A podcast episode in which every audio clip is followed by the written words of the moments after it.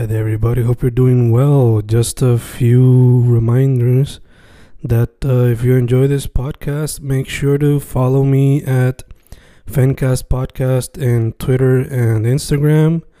Also, follow the YouTube channel and subscribe at Fanatic or Fencast. Spotify, if you can, also follow the podcast. Meanwhile, si les gusta o le interesaría saber sobre mi poesía, poetry, poetría, you can follow me at Fen Correa at Facebook, Instagram, uh, Twitter, Spotify, Bandcamp. And if you want to buy my books in physical form, you can also look for them in Amazon. Just write Fernando Correa Gonzalez and they should appear.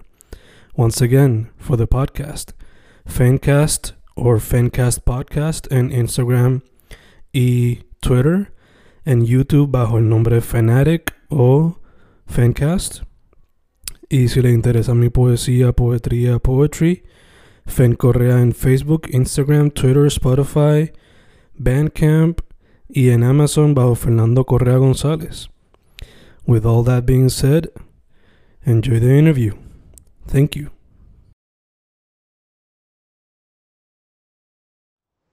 Y boom, boom, ahí estamos, grabando, grabando Fencas grabando, hoy con un artista que por lo visto mayormente le mete al arte visual, la gente que está viendo en YouTube ya puede ver un poquito su trabajo en su, en su background, en su decoración de detrás. Eh, pero uno que quizás me va a decir si ha trabajado o le ha interesado otros medios visuales, mayormente por ahora en la pintura, por lo que veo, Kevin Rodríguez, Rodríguez o Kevin Rodríguez al cuadrado. ¿Cómo estamos? Saludos, saludos a ti y a, y a toda tu audiencia. Gracias por la invitación. Gracias, hermano. Gracias a ti por decir que sí.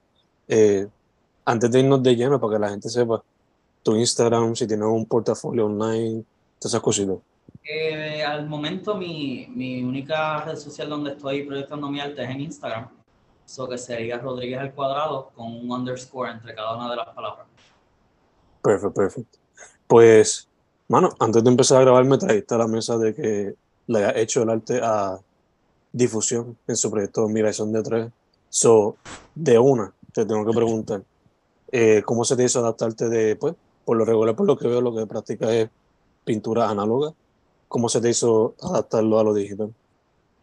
Eh, es un poco difícil porque ya llevo años practicando la pintura tradicional, porque cambiar rápido a un medio digital pues es un poquito complicado. Eh, pero se pudo hacer, se pudo hacer. Te pregunto, ¿lo has seguido practicando o te has seguido enfocado más como que en lo análogo? No, lo mío es más la pintura tradicional. Eh, Lo poco que hago en digital pues son más pedidos o comisiones, eh, pero mi obra personalmente pues es, es tradicional. Ok, ok, perfecto, perfecto. Pues, ahora sí, taking it way back to the past, ¿cuál es tu inception como artista? Like, ¿Fue pintando paredes en tu casa y después te dijeron, mira, coge un papel y en el papel? ¿Cómo fue eso? Pues mira, eh, yo empecé con el arte desde muy temprano. Eh, desde bien pequeño, pues mostré interés por el dibujo.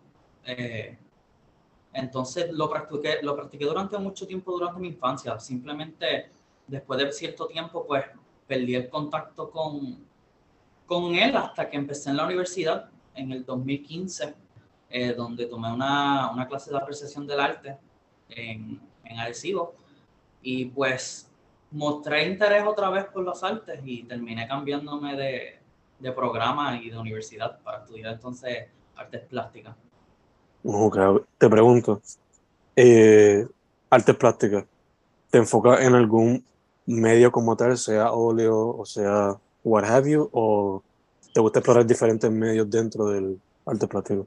Tengo, tengo mis medios favoritos. Eh, la pintura al óleo es mi medio, este, el default, lo uso eh, en cada una de mis obras. Eh, sin embargo, también he mostrado mucho interés en la escultura, en lo tridimensional.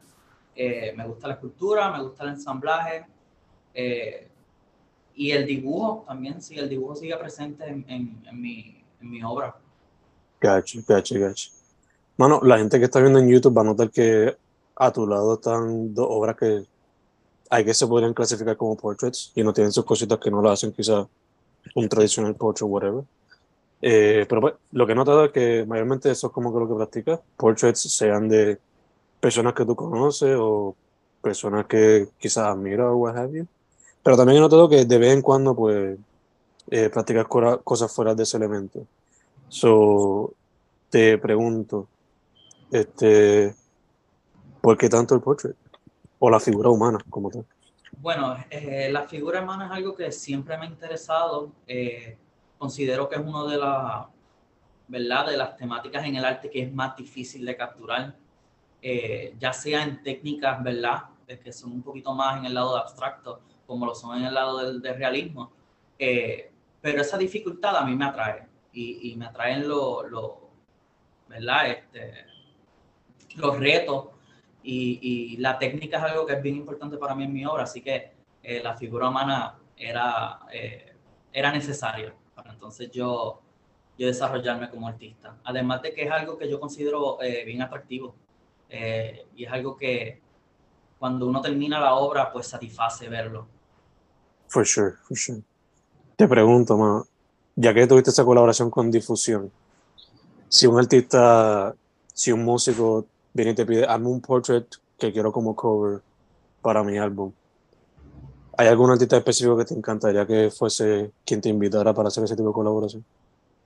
Wow, esa es una excelente pregunta. Eh, de un artista en específico no te podría decir, eh, sin embargo, eh, me gustaría colaborar con, con diferentes géneros. Me gustaría que fuese tanto género, si tuviera que hacerlo, ¿verdad? Que fuesen géneros que fuesen bien distintos para ver cómo, cómo se desarrollan la obra según los diferentes temas.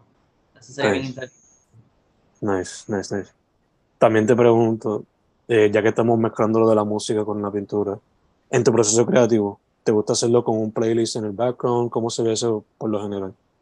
Sí, eh, sí, tengo mi playlist, eh, es un poco caótica, diría yo, pero me gusta trabajar con música. Sin embargo, no es una cosa que yo considero que es una necesidad.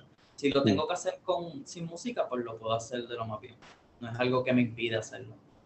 Gotcha, Y en ese proceso creativo también, claro, la mayoría de las veces por lo visto pues está haciendo portraits, pero eh, ya tienes en mente la persona que te gustaría presentar o tienes ya en mente más o menos la persona que te gustaría presentar o y no simplemente te dejas llevar por el flow y que salga lo que salga al momento. ¿Cómo se da eso? Pues mira, mi proceso creativo es bien, es bien calculado. Eh, cuando yo pienso en, en, ¿verdad? en una composición, en una idea, ya yo tengo más o menos qué tipo de personas quiero tener. Eh, usualmente son personas que han influenciado eh, en mi carrera, que son personas que son cercanas a mí, amistades, familiares, etcétera. Y siempre van atados a, a la obra que quiero hacer. Eh, los elementos que, que, están en la, en la, pintura, por ejemplo, pues son elementos que de alguna manera, ¿verdad? Ato a cierto tipo de personas, entonces pues yo me dejo llevar por ese instinto para entonces encontrar un modelo que me satisfaga para la obra.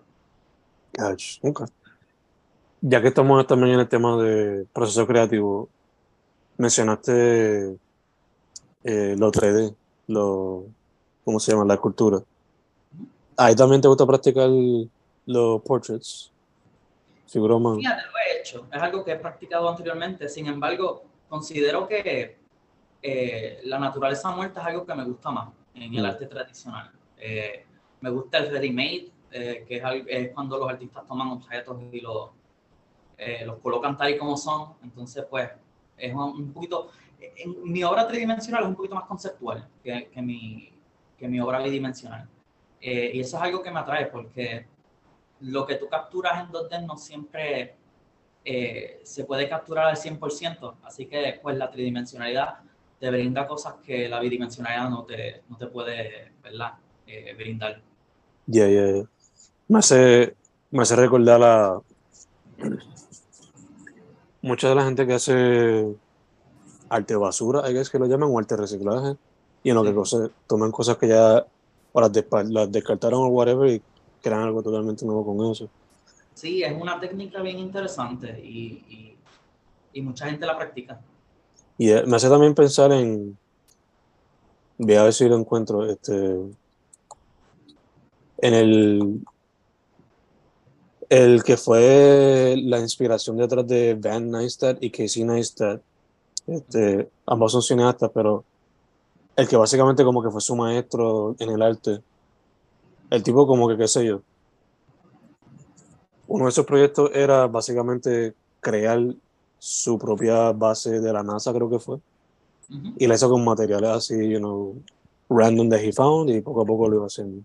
Sí, es un proceso bien espontáneo y, ¿verdad? Y depende del artista cómo el producto final se ve. Hay artistas que simplemente, eh, ¿verdad? Colocan objetos al azar, sin embargo proyectan luz sobre ellos, entonces la sombra es parte de, de, ¿verdad? de la composición artística, que es algo bien interesante y bien versátil de utilizar.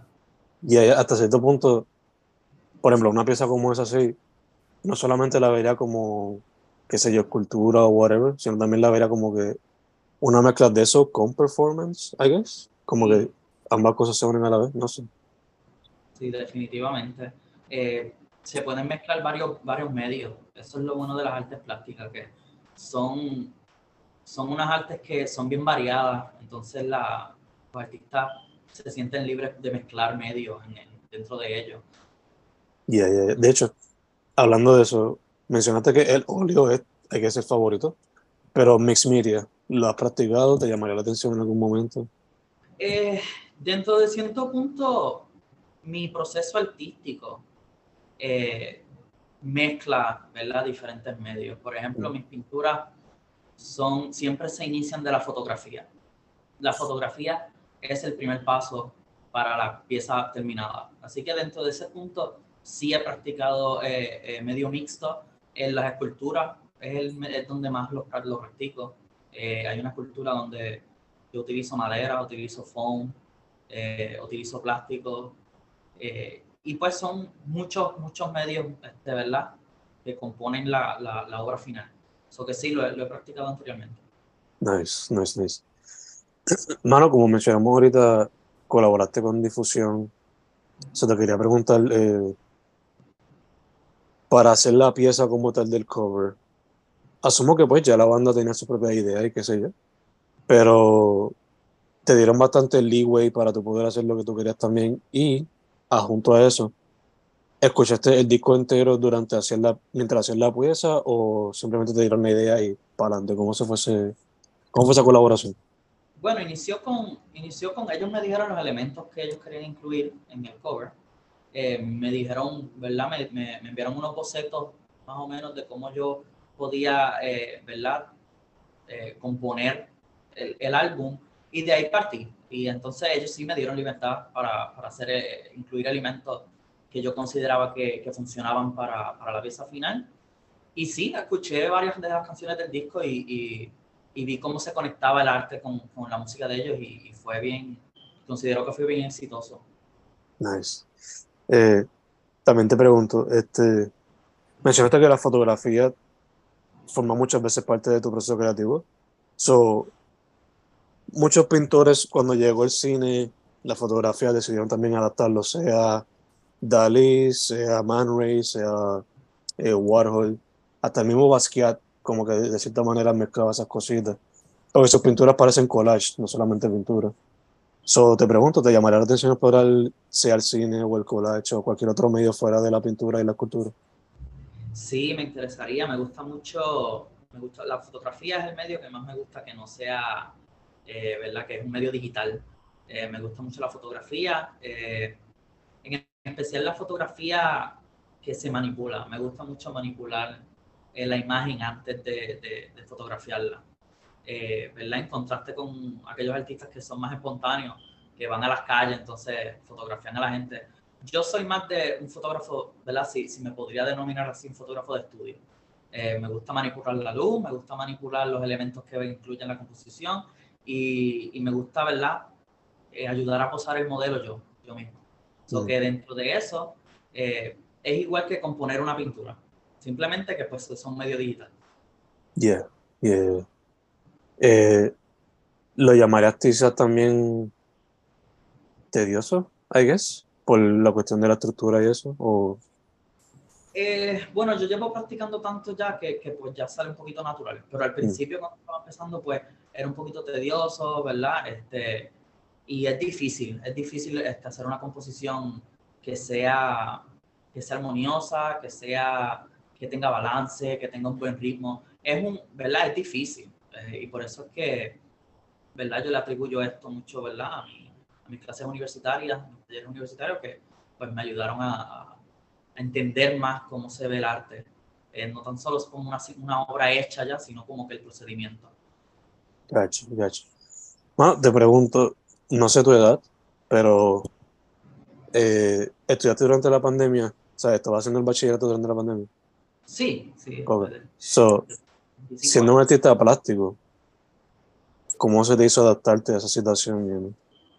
Ay, honestamente fue lo peor. No, no, no se compara estar presente con, con ¿verdad? Eh, eh, viendo cómo se hace, eh, ¿verdad? Y cómo se usa el material, tener tu interacción con el profesor, no se compara jamás. Entonces, es, más tedioso porque, ¿verdad? Nosotros, los artistas, pues es un trabajo manual que, que no se puede recrear eh, digitalmente. Se puede tratar, pero no tiene el mismo nivel de, de, calidad que tiene una, una, clase presencial.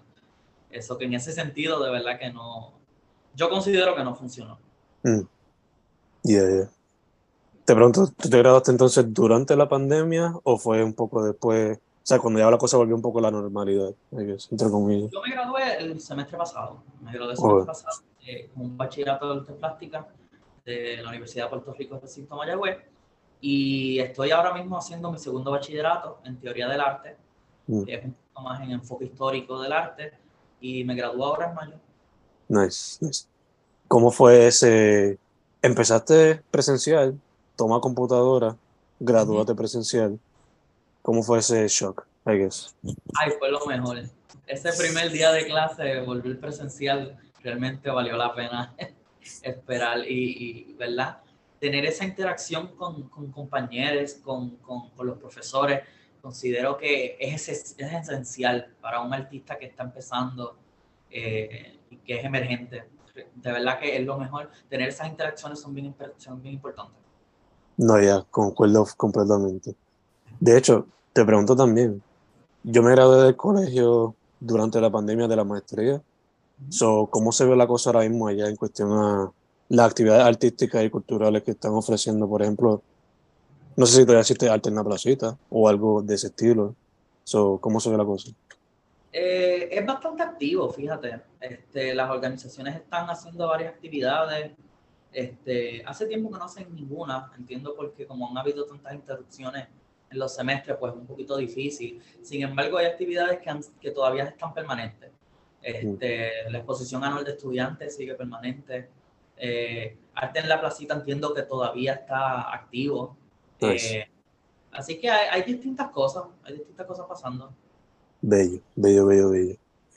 Mano, antes de empezar a grabar me dijiste que estaba teniendo reuniones para futuras exposiciones y todas las cosas. So, 2023, de tu parte, que se podría ver si exposiciones, sea solo o colaborativas, eh, o ya, ¿qué cosas tienes en mente para que la gente pueda saber y explorar?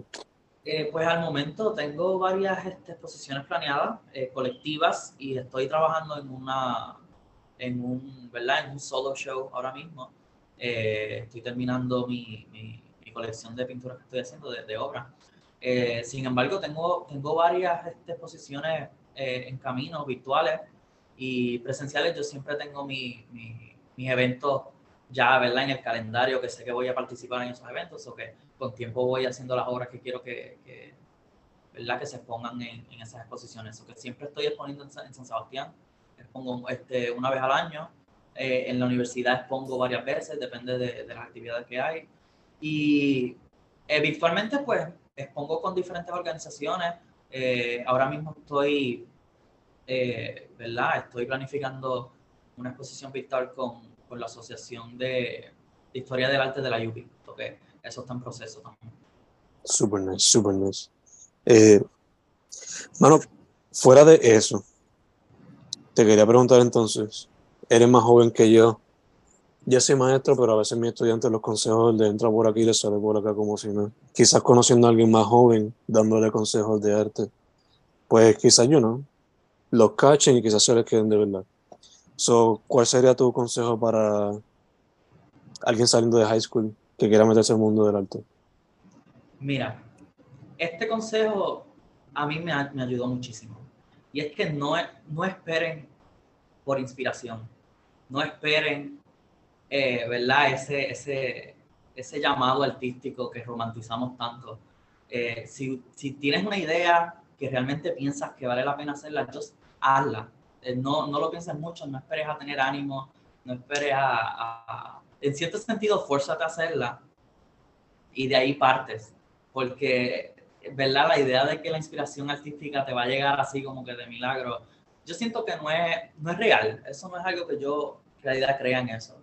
Eh, las veces que yo he hecho, ¿verdad? Este, mis obras, eh, he, he participado en exposiciones, es porque yo tuve la iniciativa de hacerlo.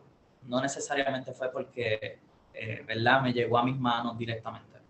Eso que yo creo que eso, eso es un, un, un consejo que no todo el mundo, ¿verdad?